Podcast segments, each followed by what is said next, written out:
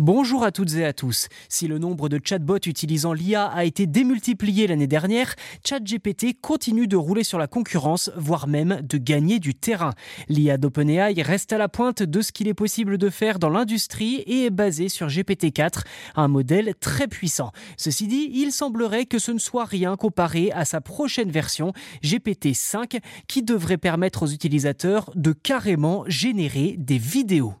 Interrogé sur GPT-5 l'été dernier, le fondateur d'OpenAI Sam Altman avait tendance à calmer l'enthousiasme du public en expliquant que la mise au point de ce dernier n'est pas pour tout de suite et que cela demandera encore beaucoup de travail. Mais en ce début d'année, le ton semble avoir changé. Dans le podcast Don't Confuse Me with Bill Gates, Sam Altman a déclaré que le modèle linguistique est entièrement multimodal et prend en charge l'audio, les images, le code et la vidéo. Fin de citation.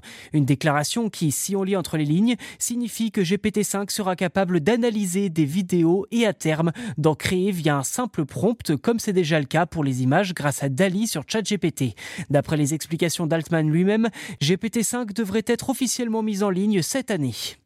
Quant à la fonctionnalité de générer des vidéos à proprement parler, impossible de dire exactement quand elle arrivera. Une chose est sûre, ce sera sous GPT-5. Il faudra donc attendre la sortie de ce nouveau modèle. Avec la montée en puissance des deepfakes, une chose est sûre, la possibilité de générer des vidéos d'un simple clic va révolutionner notre rapport avec ce support.